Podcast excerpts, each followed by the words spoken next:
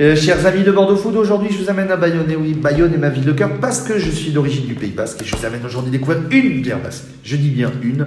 C'est la brasserie euh, Bellara qui est brassée au cœur de Bayonne. Et le seul qui peut nous en parler, c'est son directeur, Arnaud Lator. Bonjour. Bonjour Thomas. Merci à vous aujourd'hui de nous recevoir. Première question, c'est une tradition chez Bordeaux Food. Bellara en trois mots, c'est quoi pour toi?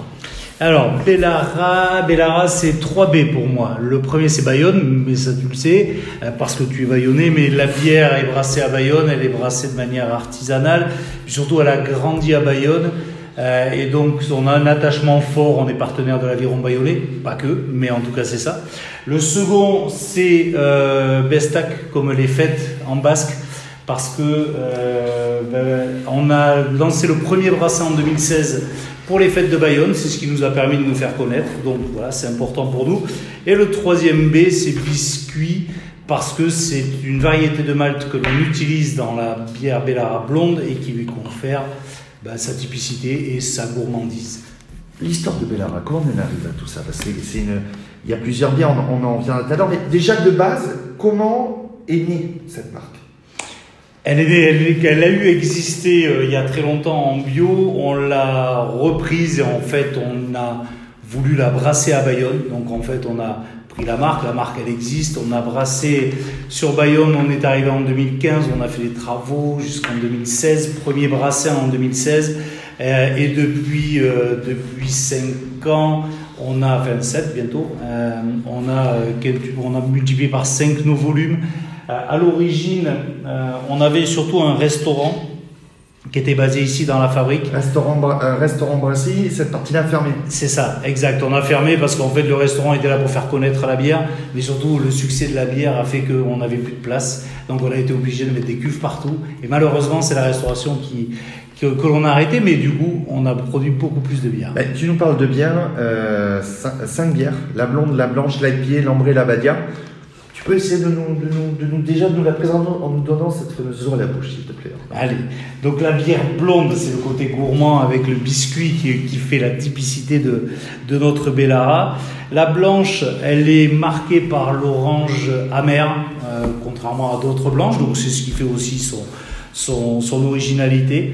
Euh, notre Bellara IPA, elle est très accessible. Il y a un équilibre entre l'amertume et l'aromatique. Souvent, les IPA sont très amères. Nous, on a un juste équilibre et elle est très aromatique. L'ambrée avec des notes grillées, une amertume équilibrée, donc là aussi accessible et facile à boire. Et puis notre petite dernière, c'est la Bellara Abadia, type, type ABI, format 75, donc de partage, euh, et qui elle est, est- est très marquée en termes de caractère, donc beaucoup de malt la composent. Il y a une, alors, il y a une bière qui revient souvent, euh, qu'on vous réclame le plus. Ben, l'IPA, L'IPA ouais, je pense. Pourquoi par, par, la, par sa différence? Oui, par sa différence, parce qu'elle est très aromatique euh, et, et qu'elle est surtout facile à boire. À nouveau, euh, il y a beaucoup d'IPA qui sont pas très faciles à boire pour les non-initiés. Euh, là, on touche tout le public, euh, initié, non-initié, donc on, on est vraiment sur quelque chose de très équilibré. Bon, tu me donnes envie de tout découvrir. Je vous le dis comme ça en off, j'ai eu l'occasion de visiter cette, cette belle brasserie à, à- à taille humaine, c'est hallucinant. Et euh, dis-moi comment vous arrivez autant produire de bière dans, un, dans ce côté humain et artisanal? Artisanal. Ouais, mais parce que en fait, on est une équipe très jeune ici sur la fabrique, donc on est euh, beaucoup pensent qu'on a une, une grosse fabrique parce qu'on fait beaucoup de volume en fait, hein, mais euh, non, on fait trois brassins par jour avec trois brasseurs qui brassent tous les jours, euh, un quatrième pour les remplacer quand ils ne sont pas là, donc on a une équipe jeune, donc c'est vraiment on concasse le malt le matin, il y a quasiment rien d'automatique. Donc c'est vraiment, on, on travaille de manière euh, ouais, artisanale, mais dans des proportions qui sont plutôt, euh, plutôt importantes. Les valeurs locales, l'humain. Ouais, l'ancrage local, humain. C'est pour ça qu'on a des, on a des jeunes euh, ben, du Pays Basque euh, qui brassent ici et qui travaillent ici. Ça se démontre par les partenariats, par les retours, par la, la visibilité? Oui, ben, le partenariat dont je parlais tout à l'heure avec l'Aviron Bayonnais, mais aussi avec d'autres clubs du Pays Basque. On est partenaire d'Asparin, de, voilà, de petits clubs. On est partenaire de- du, du club de foot de l'Aviron Bayonnais aussi. Voilà, beaucoup de partenariats, les fêtes, les fêtes locales. Et c'est ouais, le marketing d'expérience. Bon, on, ressent, on ressent cette humanité, on ressent cette humanité chez, chez Bellara, mais la question, une dernière question, question bête, où est-ce qu'on peut vous trouver? Alors, en GMS, Mais hors GMS, où est-ce qu'on peut trouver Bellara en restauration ou en épicerie par exemple? Alors on nous trouve chez les cavistes, dans beaucoup de CHR. Alors ça c'est plutôt au Pays Basque. Au Pays Basque on est très très présent parce que depuis 5 ans, on a quand même beaucoup de clients.